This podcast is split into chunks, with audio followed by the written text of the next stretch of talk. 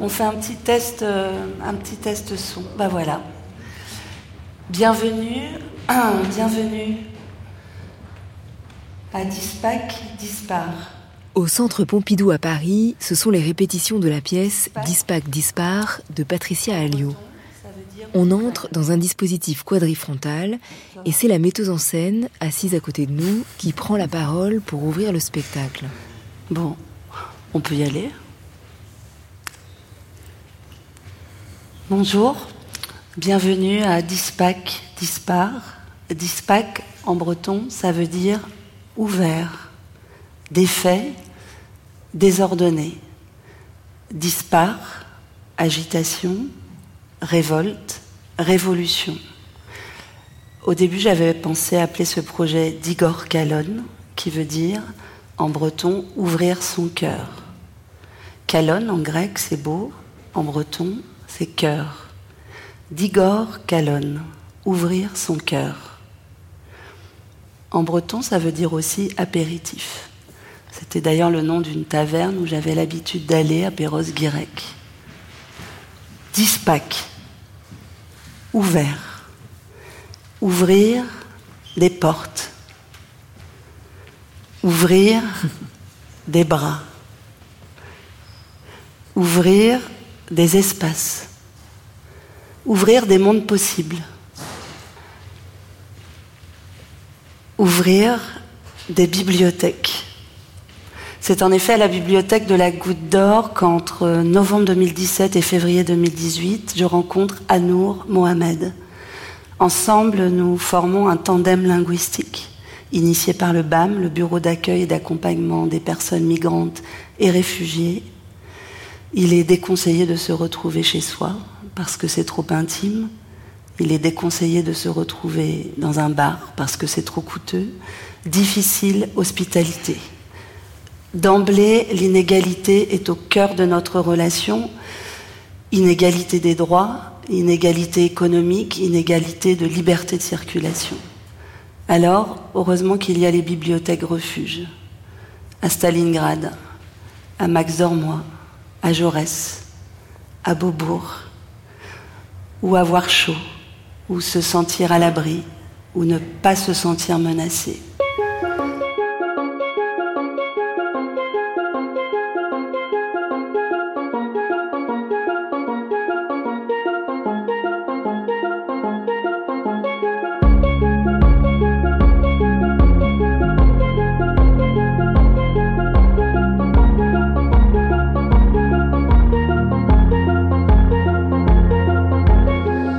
19h sur France Culture et voilà une nouvelle assemblée qui s'invente dans le spectacle Dispac Dispar. Patricia Alliot rassemble des interprètes et des acteurs de la société civile au centre des spectateurs pour penser ensemble la violence des politiques migratoires. Un jour, Patricia Alliot assiste au CICP, Centre international de culture populaire à Paris, au tribunal permanent des peuples créé en 1979. C'est une session consacrée à la violation des droits des personnes migrantes et réfugiées en Europe. De cette expérience politique naîtra l'envie d'une expérience théâtrale, d'ouvrir un espace pour s'écouter. Alors ici, plus de quatrième mur, on est dans une agora, au centre l'espace scénique, une carte de l'Europe qui se dessine petit à petit au sol et les bancs d'utopie sur lesquels on pourra s'asseoir. Il y a dans la pièce trois parties, l'état des lieux, l'acte d'accusation et les témoins. Parmi eux, Stéphane Ravaclé, boulanger de Besançon qui avait entamé une grève de la faim pour protester contre l'expulsion de son apprenti guinéen Laïfodé Traoré. Parmi eux aussi, un petit miracle, ce matin-là en répétition, la présence du journaliste franco-afghan Mortaza Beboudi. Depuis 2015, il est en exil en France et travaille à changer l'image des personnes réfugiées dans les médias. Il n'avait pas pu être là sur scène l'an dernier au Festival d'Avignon, emprisonné par les talibans en Afghanistan du 7 janvier au 18 octobre 2023, pour la simple raison qu'il essayait d'exercer son métier. Dans le spectacle Dispac Dispar, l'adresse au spectateur est directe. On est à quelques mètres de chacun, les récits sont écrits mais réels. Patricia Alliot réinvente l'agora au théâtre pour une expérience où on accepte de prendre du temps pour écouter.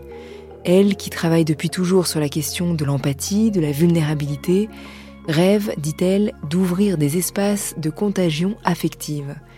Si la société n'aime pas les vies fragiles, ici, elles ont à nouveau la parole. Là, on, répète euh, la première partie, et même si c'est enregistré, on fait comme d'habitude, on s'arrête quand on a besoin, euh, on se parle normalement.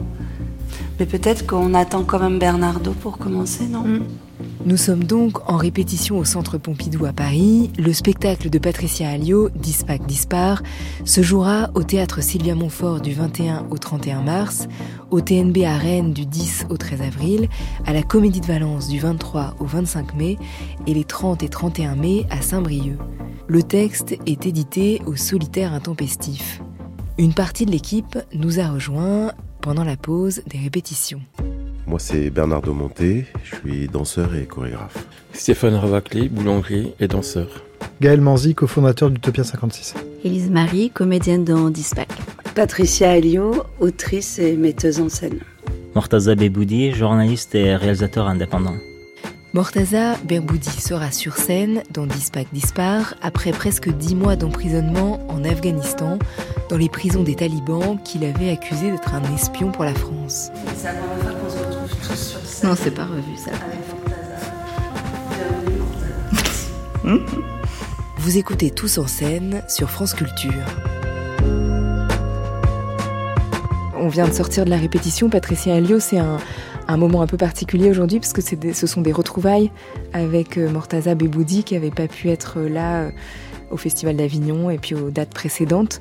Est-ce que vous pouvez nous raconter un peu ces retrouvailles aujourd'hui et ce matin? Oui, là, ce sont des, retrouvailles assez extraordinaires, effectivement. Enfin, Mortaza, nous, on s'est revus cet hiver, mais c'est la première fois qu'on se retrouve toutes et tous ensemble sur scène. Et c'est très émouvant parce qu'effectivement, on a joué à plusieurs reprises euh, où on faisait écouter la voix de Mortaza. Je parlais, euh, Mortaza, bah, de ton emprisonnement. On pensait à toi. C'était assez incroyable de voir comment le théâtre devenait aussi un lieu d'invocation d'une présence absente et qui devenait ultra présente du coup, puisque c'était... Et donc on a beaucoup espéré ton retour et ce matin, euh, bah, ces retrouvailles sont très bouleversantes. Pour moi aussi, en arrivant sur scène, euh, j'avais un sentiment euh, dithyrambique, comme quoi en fait j'ai, bah, en fait j'étais là il y a une semaine et reculé dans le temps. Euh, oublier tout ce qui s'est passé depuis euh, euh, ces derniers mois en, prison en Afghanistan. Mais là aujourd'hui, on se retrouve ici sur scène à Pompidou, au lieu en fait j'ai passé des moments difficiles dans ma vie à mon arrivée en France. Où en fait je cherchais sur internet quand j'étais un SDF à la bibliothèque? Voilà à la bibliothèque du euh, centre Pompidou, euh, sur internet, je cherchais en fait un logement, un abri, euh, une, ou prendre une douche. Donc voilà, pour moi, c'est très important en fait de raconter mon histoire ici à Pompidou. Alors si on remonte un petit peu le temps et qu'on revient justement au départ de, l'idée du spectacle Dispac Dispar, Patricia Alliot, vous dites que ça part de rencontres, donc on va en parler parce qu'il y a plusieurs de vos rencontres qui sont là, et puis d'une expérience politique euh, que vous avez prolongé au théâtre, puisqu'en janvier 2018, vous vous retrouvez euh, euh, dans une salle au milieu d'une assemblée. Est-ce que vous pouvez nous décrire, avant de parler des rencontres, cette expérience-là au tribunal en janvier 2018, tribunal permanent des peuples, où vous assistez oui, effectivement, c'était bah, c'était en 2018.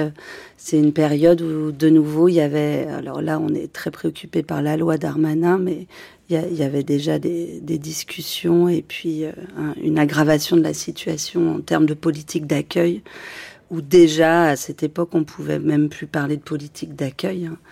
Euh, et donc en tant que citoyenne, en fait, je, participais à des manifestations et je lisais, et puis j'ai vu apparaître bah, sur Internet euh, qu'il y avait une session du tribunal permanent des peuples sur la violation des droits des personnes migrantes et réfugiées qui allait se tenir dans le 11e arrondissement, dans le CICP.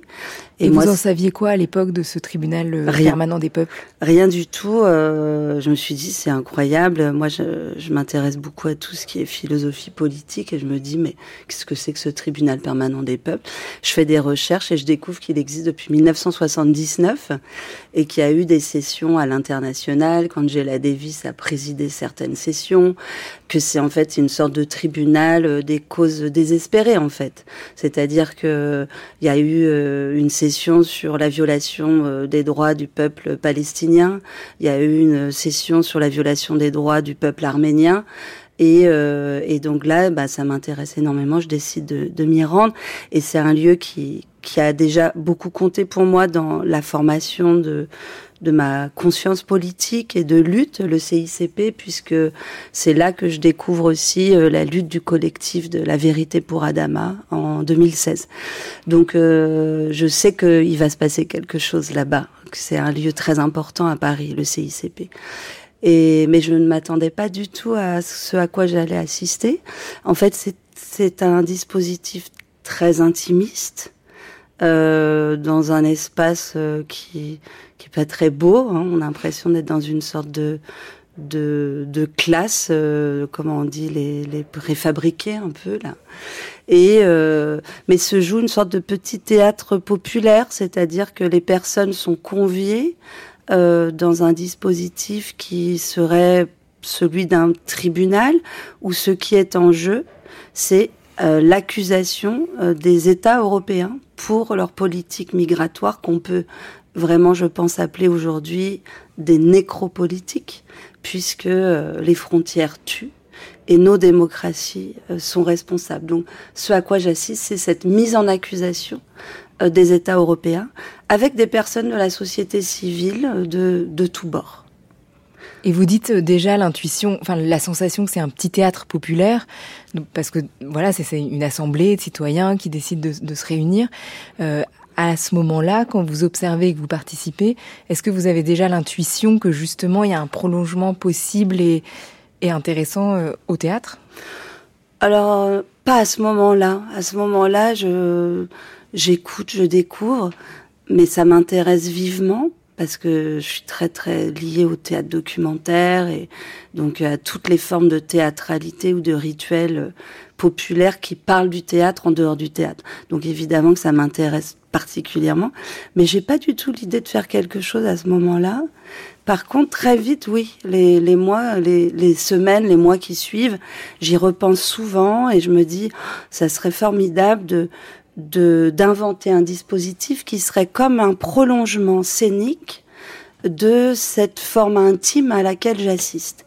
Parce que je me dis, mais c'est dommage finalement, il y a, y a très peu de monde. C'est-à-dire qu'on doit être 40, 50, très serré.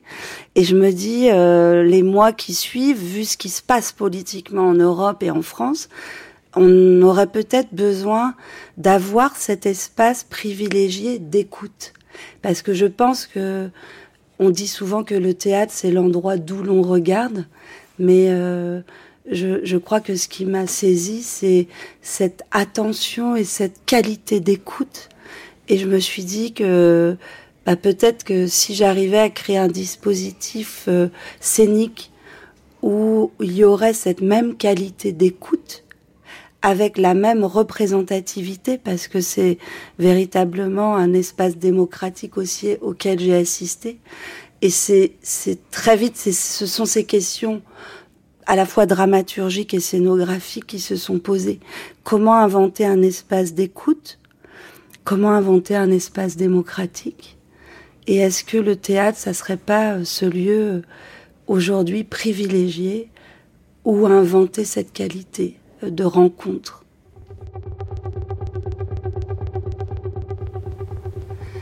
Nous avançons à tâtons l'un vers l'autre. Chaque rencontre est une renaissance, une découverte. Un jour, je lui demande ce qu'il a comme projet aujourd'hui. Il me demande ce que ça veut dire avoir un projet. Je lui donne des exemples un peu triviaux, avoir le projet d'aller au cinéma avec des amis, avoir le projet de faire une balade en ville, Lui, il réfléchit et il me dit qu'il a le projet d'avoir une vie douce. Et quand je lui demande ce que ça veut dire, avoir une vie douce, il me dit que c'est une vie sans violence.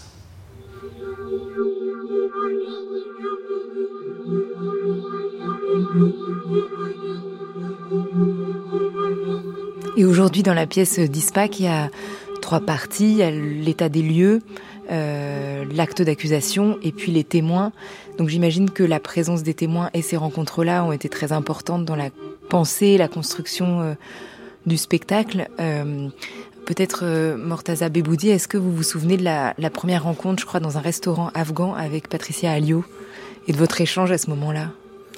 Alors oui, à ce moment-là qu'on on, s'est rencontrés euh, ben, euh, en, en, prenant un, un kabuli palau, c'est le plat national afghan, avec du riz, on donne des recettes aussi, donc du riz, carottes et raisins secs.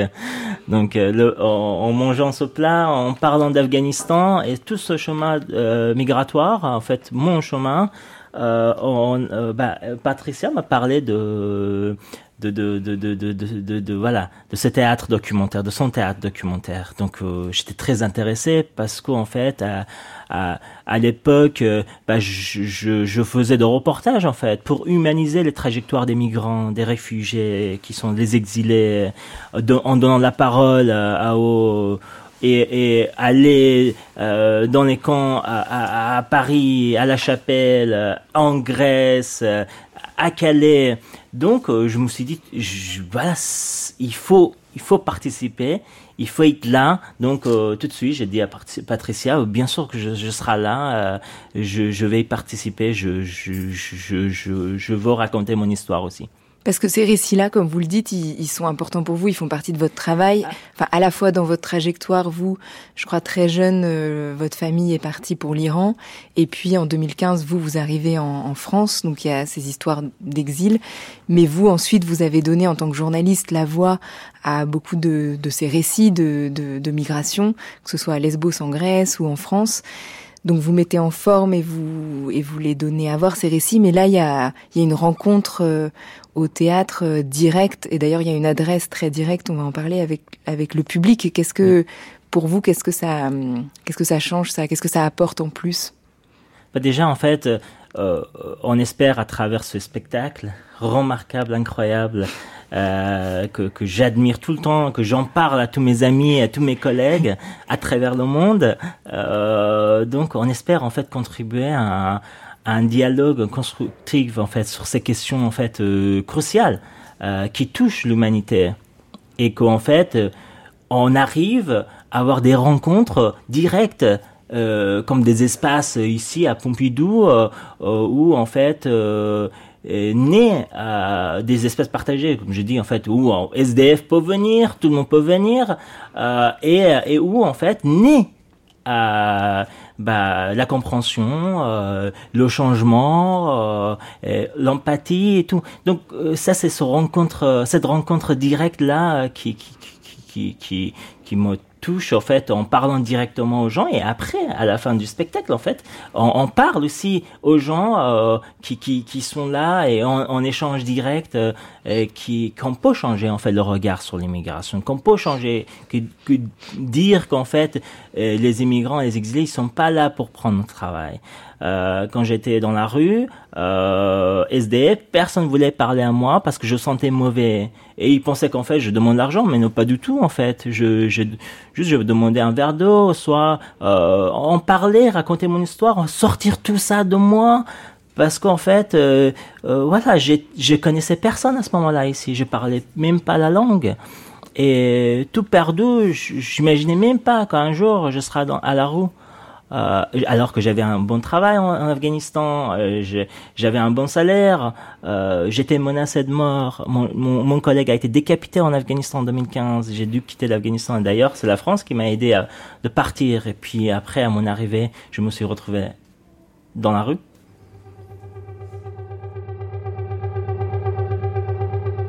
Une nuit, j'étais dans le parc, j'étais assis euh, à côté euh, aux Invalides en mangeant euh, mon repas, il y a une bénévole, elle est venue vers moi, elle m'a demandé pourquoi je ne parle pas, pourquoi je suis triste. J'ai répondu en anglais que je ne parle pas français et que je suis arrivé en France euh, il y a deux mois.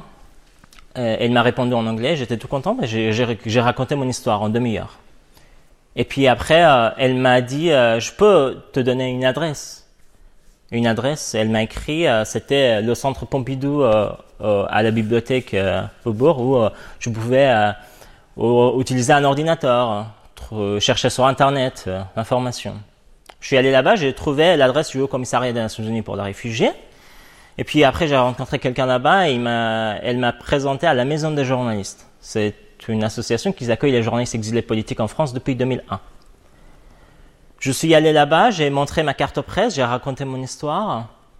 Et puis euh, ils m'ont donné un, toit, une chambre de 8 mètres carrés.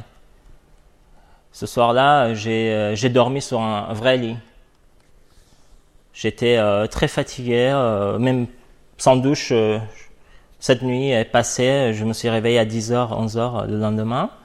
je suis allé voir l'assistant social. J'ai demandé beaucoup de choses en anglais. Puis après, il m'a répondu. Il m'a dit, il vous faut un rendez-vous à la préfecture en français. Puis ce sont mes premiers mots en français que j'ai appris en fait.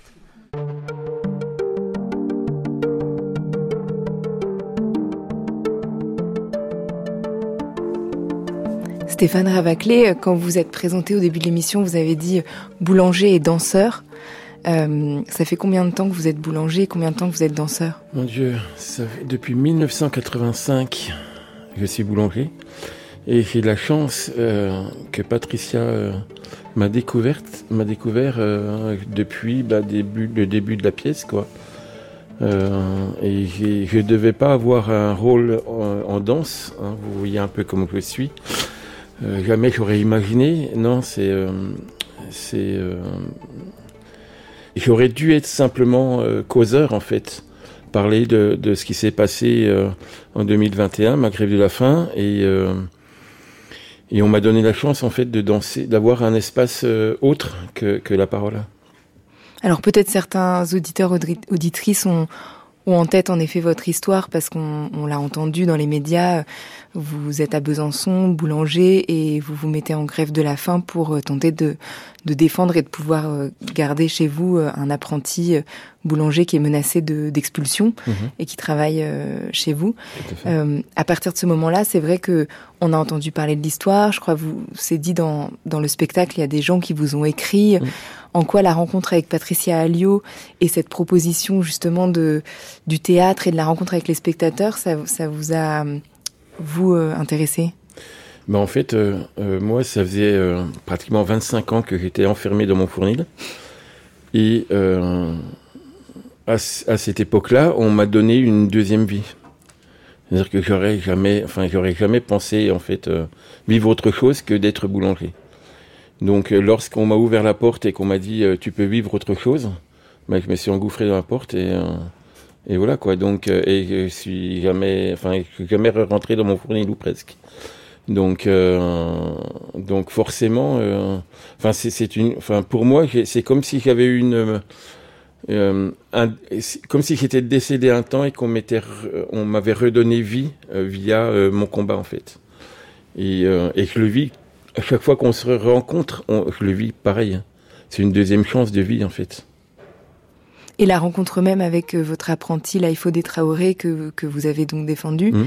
ça a ouvert euh, déjà dans votre vie, j'imagine, euh, une, une nouvelle étape. Parce que la découverte de, ces vies-là. Comme mmh. il y en a eu plein d'autres dans ma vie avant et après, mais en fait, il est rentré par la petite porte et, et c'est lui qui m'a donné la capacité de me révolter, comme jamais, je m'étais révolté dans la vie. Et de par cette révolte, en fait, ben, on s'est rendu compte qu'on pouvait faire des choses. Et cette révolte a donné lieu à, plus de 350 interviews. Cette, révolte a fait que euh, j'ai créé Patron et Patronne Solidaire, une, association qui fonctionne encore, qui va à la rencontre des, patrons avec la même problématique et les aider.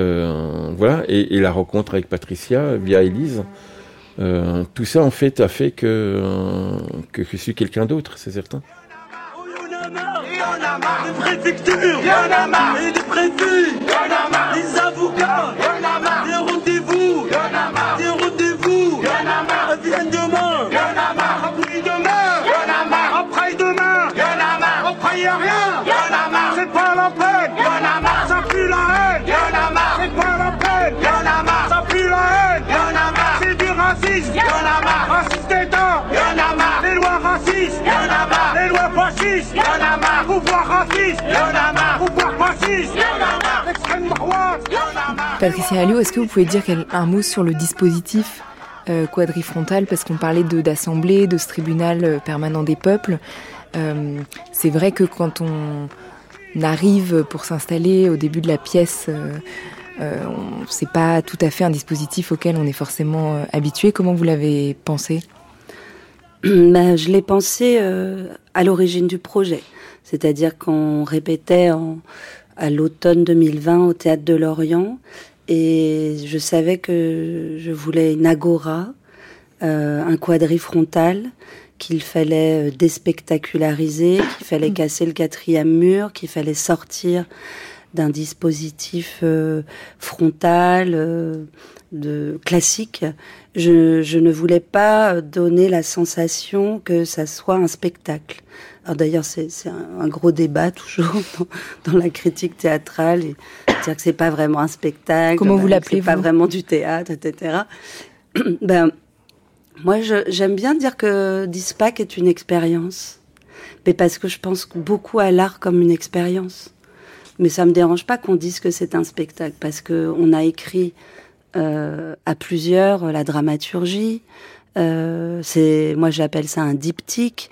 C'est, vraiment l'écriture aussi d'un spectacle. Il y a une première partie euh, qui est construite vraiment comme un spectacle. Il y a de la musique, il y a une création lumière, il y a une scénographie, euh, et puis il y a cette bascule. Et euh, il y a l'arrivée euh, de la société civile sur scène, etc. Je ne vais pas décrire tout le spectacle, mais en tous les cas, cet espace, euh, comme on dit souvent, comme on discute souvent aussi avec Bernardo, Bernardo Montet, la scène, c'est une aventure de, l'espace et du temps. Et cet espace, effectivement, il est originaire. Je, me souviens quand on était avec Élise en train de répéter à Lorient, on avait, euh, bah, on avait déjà cette disposition et puis je rêvais déjà aux cartes au sol.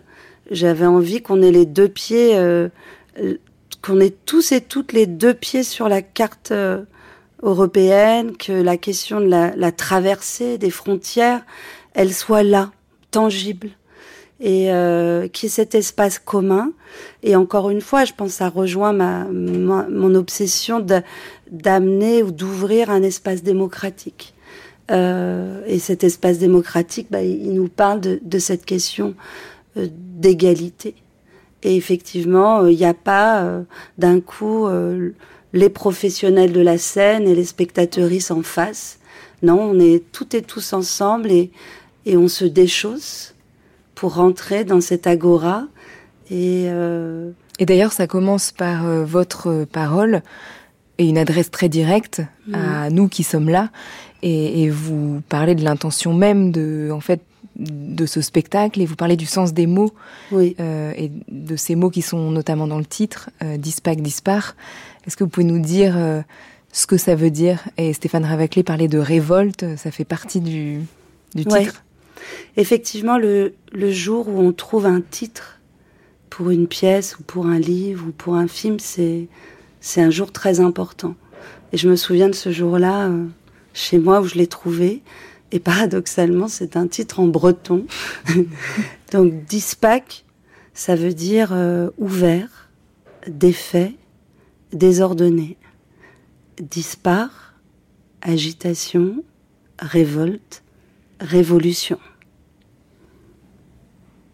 Et vous, quand vous entrez, Stéphane Ravaclé, euh, en tant que témoin, mais donc interprète et danseur, accompagné par Bernardo Monté, euh, comment vous vous sentez? Est-ce que vous avez l'impression d'entrer justement euh, sur une scène quand même ou, ou, plus simplement au milieu d'une assemblée de personnes? Et c'est quoi la sensation que vous avez?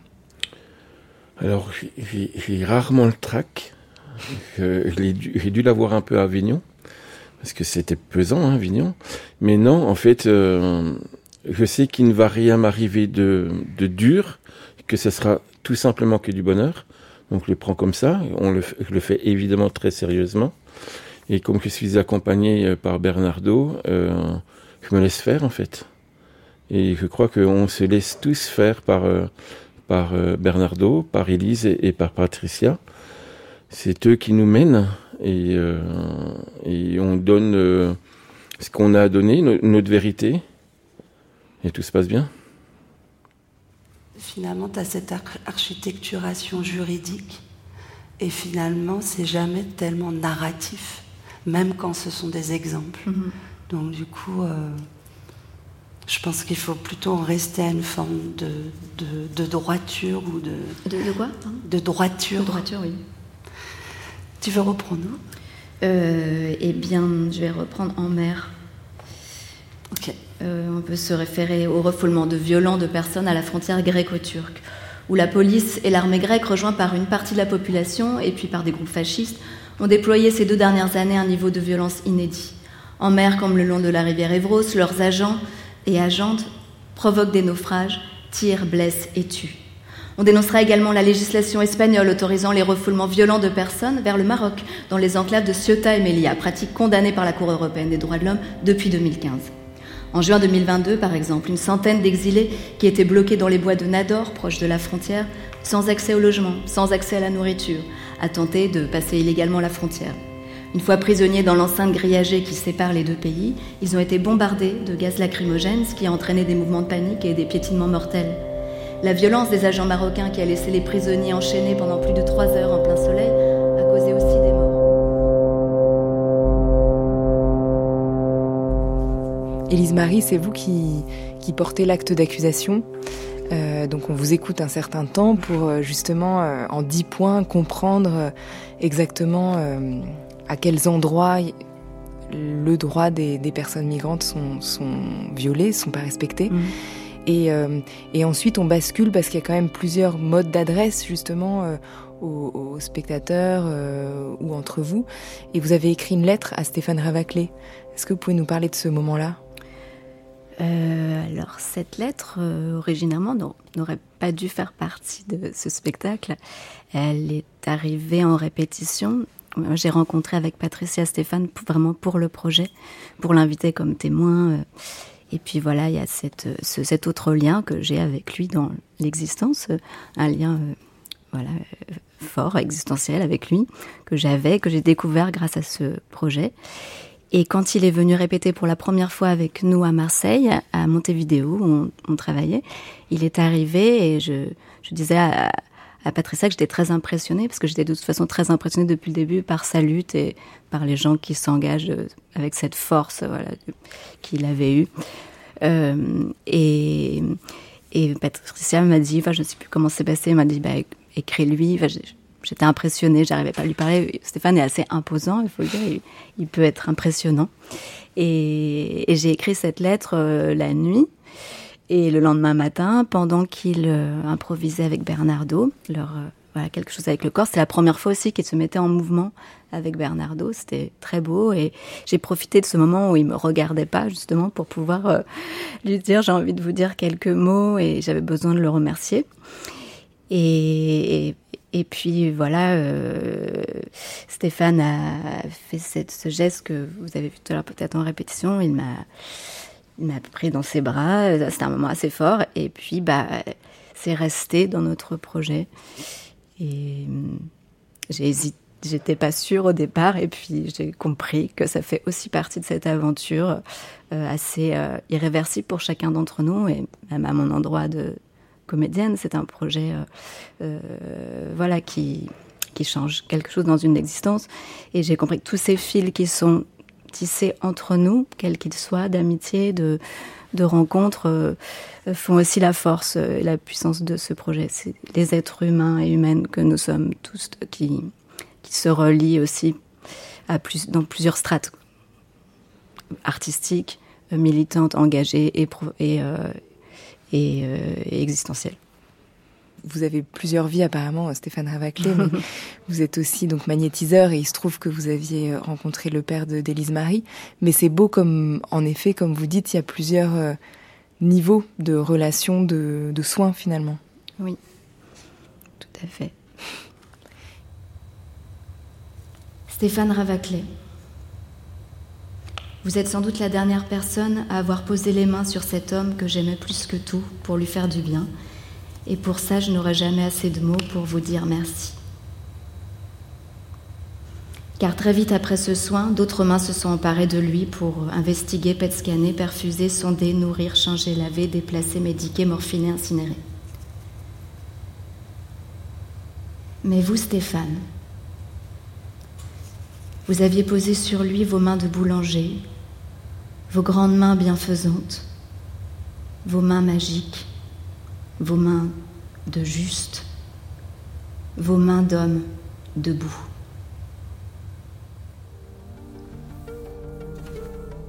Bernard Doumonté, comment vous avez, euh, à partir de ce dispositif euh, quadrifrontal, de ce, euh, ces récits, enfin il y a l'acte d'accusation, il y a les témoignages, comment vous avez imaginé justement le, les corps et le mouvement à l'intérieur de, euh, avant le dispositif, il y a eu d'abord les rencontres. Donc la rencontre avec Patricia, euh, d'abord en tant moi en tant que spectateur, c'est un spectacle qui s'appelait euh, à ma grand-mère. Et j'ai été très attiré, fasciné par son écriture, son rapport au théâtre, son rapport à, à l'artiste engagé qu'elle est. Et ensuite, on a travaillé ensemble sur une dramaturgie pour une de mes pièces où elle, faisait donc la, dramaturge et c'était une rencontre euh, magique. Et elle m'a proposé ensuite euh, ce projet. Et on est allé à Besançon et on marchait dans la rue, donc dans un but bien précis. Et par hasard, mais ça n'était pas un hasard, on rencontre euh, Stéphane Ravaclé et en le rencontrant, je dis à Patricia, j'aimerais beaucoup danser avec cet homme-là. Et elle me dit, tu crois pas si bien dire, c'est on va travailler avec lui, c'est le boulanger dont je t'ai parlé. Donc la première rencontre s'est faite comme ça. Et pourquoi vous lui avez dit ça? J'aimerais beaucoup travailler avec Parce que ça, dès que je l'ai rencontré dans la rue, c'est un... la personne et je, dirais son sa, sa corporéité, sa, corpulence, mais aussi ce qu'elle a, ce qu'elle a, ce qu'elle incarne de. Je, ne connaissais pas toute l'histoire de, de, qu'il avait euh, euh, avec euh, son apprenti, mais on sent qu'il y a une histoire de vie très forte au-delà de sa présence. Et il y a comme s'il y avait une autre personne, mais effectivement, euh, qui sont là en présence. Et j'avais envie de, travailler avec ce corps-là. Et comment vous avez travaillé ensemble, justement euh, Une fois que vous étiez avec Stéphane Ravaclé De euh manière très évidente, en fin de compte. Je pense que c'est un, c'est un danseur, effectivement, au sens où euh, tout en étant boulanger, il pratique beaucoup, tous les jours, toute la journée. Euh, il met son corps, euh, il, engage son corps dans, une bataille, pas simplement avec son pétrin, mais aussi dans son engagement politique. Et ça résonne complètement dans ma manière, moi aussi, de, de concevoir mon, mon, rapport à la danse. Donc on s'est assez facilement entendu là-dessus.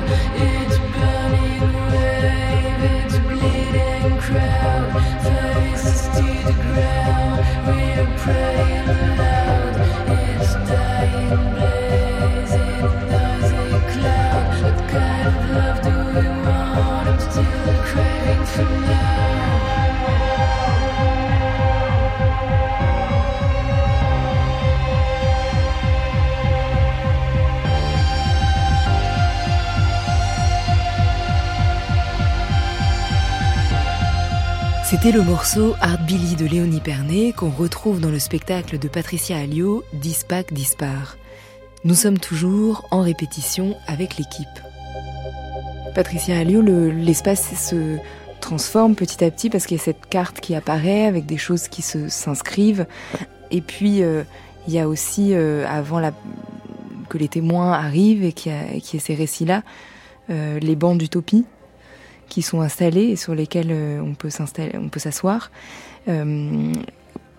pourquoi le, ce mot utopie était important pour vous à un moment donné, j'imagine, à, prononcer et puis à ancrer dans le spectacle? Bah Parce que je pense qu'on a un besoin viscérale d'inventer un autre monde et qu'on est en train de tous euh, asphyxier dans la société qui s'invente et dans la fermeture des frontières et le contenu euh, que l'on traverse dans l'acte d'accusation est extrêmement violent. Ce dont on est en train de parler, on est tous et toutes témoins, en grande partie impuissantes, malgré nos engagements respectifs, petits ou grands. Euh, je me suis dit euh, qu'il fallait se servir peut-être du théâtre et de cet espace théâtral comme d'un levier de résistance et qu'on avait vraiment besoin de, de, de croire à d'autres possibles. Et donc ce n'est pas qu'un théâtre politique et militant, c'est c'est un, c'est un espace d'utopie où se relier à des mondes possibles. Et, et, les mondes possibles, je ne les vois pas comme des mondes lointain ou grandiloquent.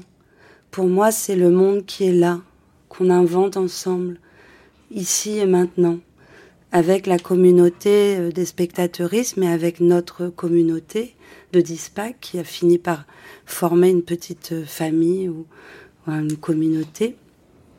Et euh, où l'endroit de l'utopie, je le relie à quelque chose de, très modeste en fait. C'est-à-dire je crois que euh, les, utopies ou l'utopie à laquelle je suis rattachée moi, c'est l'invention d'un espace sensible où les vulnérabilités, les fragilités de chacune et chacun euh, pourraient s'exprimer et dans un espace d'écoute et d'attention. Et c'est là que je pense que cette utopie théâtrale rejoint l'utopie politique, que c'est inventé, pardon, j'en perds ma voix, c'est inventer un espace euh, de co-fragilité, de co-vulnérabilité, mais où euh, la dimension menaçante qui existe en permanence serait euh, levée momentanément. Bah, ce dont parlait très bien Stéphane tout à l'heure, de, la confiance qui règne.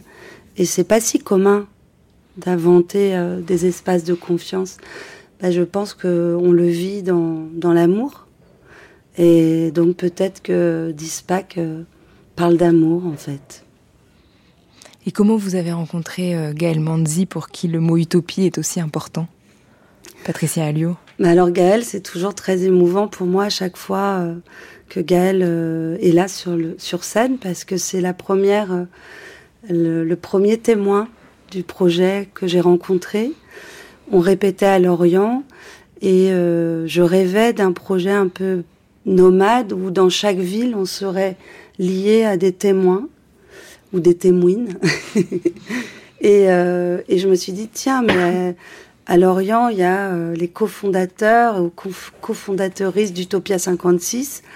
Et puis bah voilà, c'est comme avec Mortaza, moi j'ai travaillé beaucoup avec les réseaux sociaux pour euh, se connecter euh, Mortaza, je, crois que je t'avais contacté comme ça via les réseaux. Euh, je t'avais entendu euh, faire une, une déclaration. Euh, c'était quasiment une déclaration sur le camp à Saint-Denis.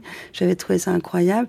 Et puis bah, c'est pareil. Je me suis dit mais c'est incroyable cette histoire d'Utopia 56. Donc bah, j'ai contacté, je t'ai contacté quoi, par les réseaux. 56 que vous Ah oui, pardon. Utopia 56, bah c'est c'est une association euh, bah, qui existe depuis 6-7 ans maintenant.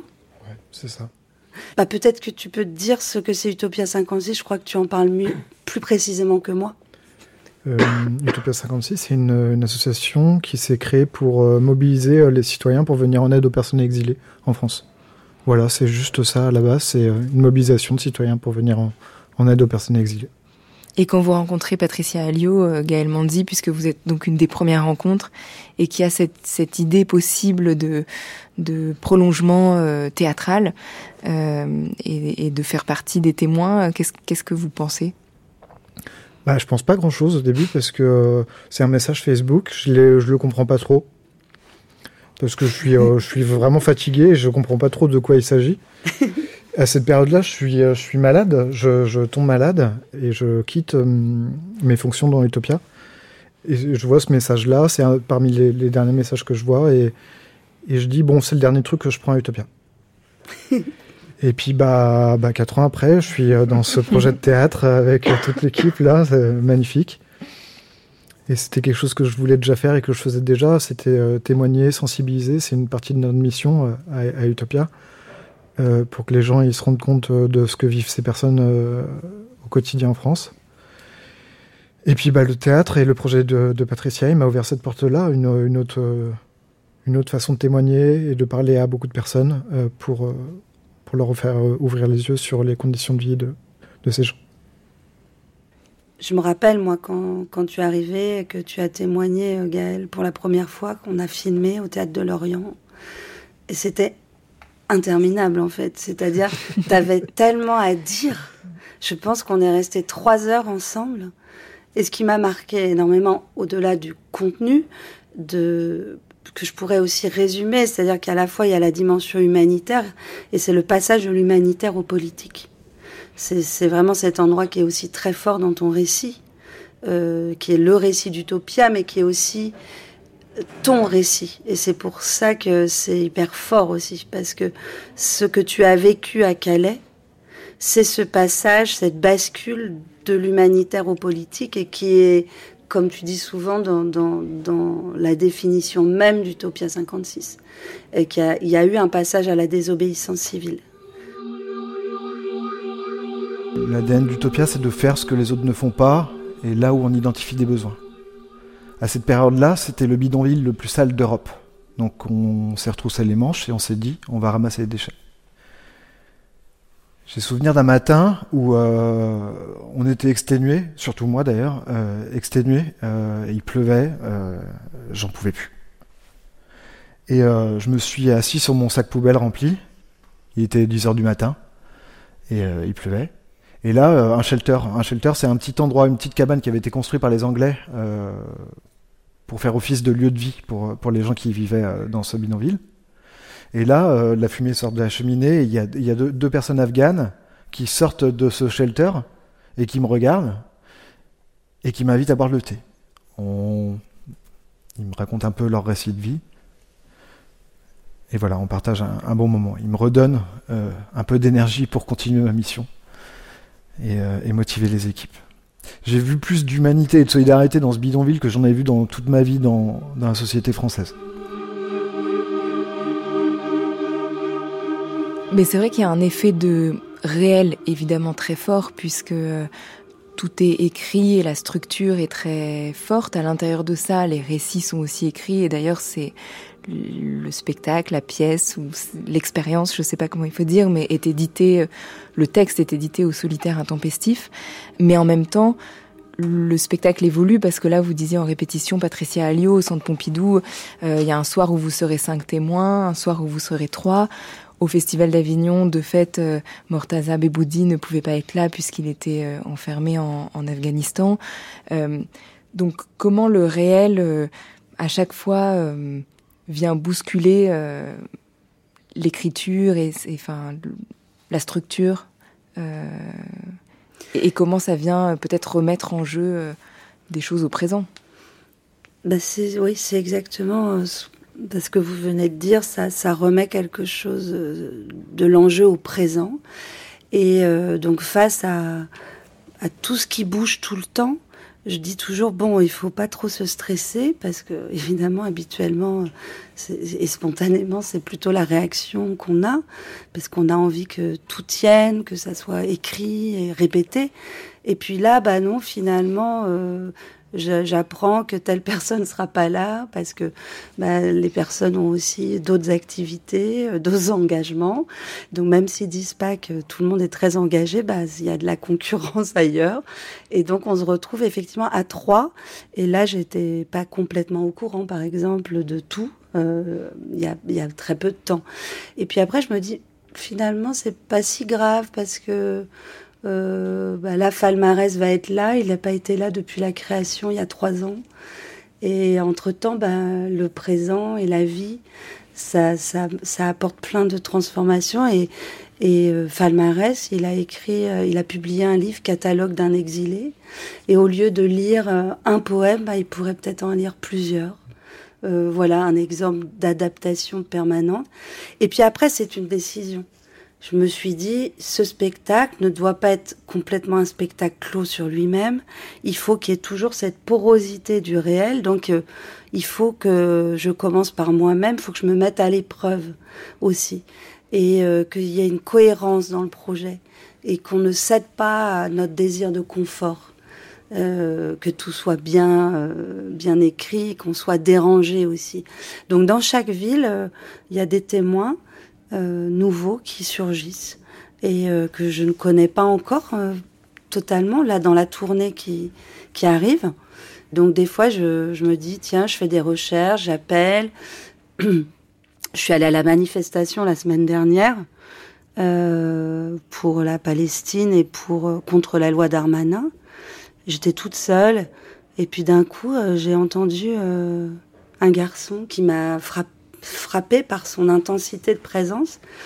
Et j'ai dit en, riant à Élise, euh, j'ai fait un casting sauvage. C'était pas du tout euh, mon intention, j'allais juste manifester. Et en fait, euh, j'ai juste suivi mon, feeling, je suis allée le voir et, et, en fait, il travaille la coordination des sans-papiers d'Île-de-France à Montreuil et j'ai envie de l'inviter au théâtre Sylvia Montfort. Et euh, je lui ai dit euh, juste très très vite, euh, en fait moi j'organise quelque chose euh, où il y a des témoins, est-ce que ça vous intéresserait de venir parler? Il m'a dit oh pourquoi pas. Et bon bah là je lui ai pas écrit encore, mais je sais que c'est un processus et qu'il faut être aux aguets comme ça de ces moments. On est une équipe de, de base. mais c'est une, c'est un endroit, ça s'appelle Dispac Dispar, et je pense que le mot, le signifiant maître, c'est ouvert. Donc il faut rester, euh, il faut que cette forme soit ouverte au, dehors. Et Mortaza Beboudi, je me demandais euh, qu'est-ce qui a changé euh, parce que là, ce sont en effet des retrouvailles et vous revenez donc sur scène et, dans le projet d'ISPAC après ces presque dix mois d'enfermement, d'emprisonnement en Afghanistan. Vous, vous étiez du emprisonné du 7 janvier 2023 au 18 octobre 2023. Euh, ce récit-là, vous l'avez écrit, travaillé euh, avant avec Patricia Alliot. Est-ce qu'il y a des choses qui ont changé pour vous dans votre présence, la façon dont vous avez envie de partager les choses? Oui, euh, d'ailleurs beaucoup, parce que déjà la situation a changé totalement en Afghanistan depuis. Je parlais euh, avant le retour des talibans, la situation en Afghanistan, malgré des attentats contre euh, la minorité des Hazaras, persécutés depuis des années, je fais partie. Euh, les Hazaras en Afghanistan. Donc euh, aujourd'hui sont de plus en plus menacées les femmes, la situation des femmes afghanes aujourd'hui en Afghanistan, arrêtées arbitrairement et euh, torturées tous les jours parce, que voilà. Et depuis deux ans l'arrivée des talibans, donc là on, aimerait en fait en parler encore parce que on passe d'un conflit à l'autre déjà et on oublie les Iraniennes, on oublie les Afghanes, on oublie, on oublie les, Ukrainiennes, on, a oublié voilà euh, Yémen et, les autres. On parle aujourd'hui de, d'un autre conflit de, à Gaza. Donc euh, ce changement-là, j'aimerais raconter, en parler, euh, surtout en moi, parce que j'ai vécu vraiment quelque chose euh, que j'imaginais jamais dans ma vie euh, vivre ça, enfermé, euh, torturé. Et, et oui, c'est vrai, j'étais menacé à l'époque, en 2015, quand j'ai dû partir d'Afghanistan. J'étais menacé, mon collègue a été décapité. Et alors, cette fois-ci, c'était moi qui... Et ils allaient me tuer. Et finalement, les médias m'ont sauvé. Parce que euh, ils ont parlé, euh, la mobilisation, même au Festival d'Avignon, qu'ils ont parlé aussi à travers euh, ce spectacle, quand on dit le lieu des rencontres, quand j'ai fait beaucoup d'amis à travers ce, spectacle. Euh, on a tissé des liens avec euh, euh, Bernardo, Stéphane, Gaël, euh, Marie-Christine, Falmarès surtout. Et, et, voilà, en fait, j'aimerais en fait raconter tout ça, en fait, ce changement en moi, d'ailleurs, euh, raconter plus, aller dans les détails, euh, des moments où j'ai passé en fait euh, bah, dans, dans, la rue. Euh, parce que quand on voit un SDF, on n'a on a, on a pas envie de parler à un SDF. On n'a pas envie de parler à un migrant. Et, là, ce spectacle-là qui donne la parole en fait. Pour la première fois, qu'un migrant, un exilé parle. Qu'on a besoin d'entendre en fait ces gens-là et cette rencontre directe avec les spectateurs et spectatrices qui viennent nous entendre. Et, c'est ça que c'est le plus important pour moi. Parler directement. Parce que euh, on a beaucoup entendu depuis la crise syrienne en 2015, les, les, bateaux arrivent, les migrants arrivent, ils arrivent, même les titres, ça me faisait peur à moi, alors que j'étais un demandeur d'asile à ce moment-là. Et, aujourd'hui, qu'il faut changer à travers euh, ces initiatives, changer le regard sur l'immigration. Stéphane Ravaclé, vous disiez tout à l'heure, le Festival d'Avignon, c'était un peu, un peu pesant. Euh, comment vous vous sentiez justement après la rencontre euh, directe avec les spectateurs et spectatrices quand vous sortiez à la fin du spectacle qui dure 2h30 à peu près? En fait, j'ai une faculté de, me dire que je me, enfin, de me rendre compte de ce que je vis à, l'heure actuelle. Donc, bah, chanceux, extraordinairement chanceux, parce que dans ma vie, j'aurais, enfin, dès ma naissance, je n'aurais jamais dû euh, connaître tout ça. Je suis fils de paysan, j'ai pas été très à l'école, euh, j'ai fait un apprentissage, mais en tant que boulanger, j'aurais jamais dû rencontrer Patricia, je n'aurais jamais rencontré la troupe. Et euh, je me dis que j'ai le droit à une deuxième vie et je la mange tous les jours en fait.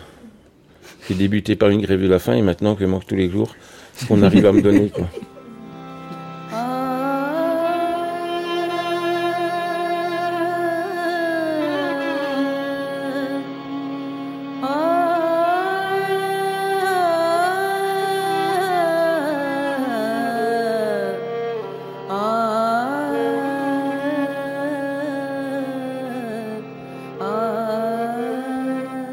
Merci à Delphine Lemaire pour la réalisation de cette émission, à Inès Duperron pour la préparation, à la prise de son Sandrine Malon, au mixage Stéphane Touvenin.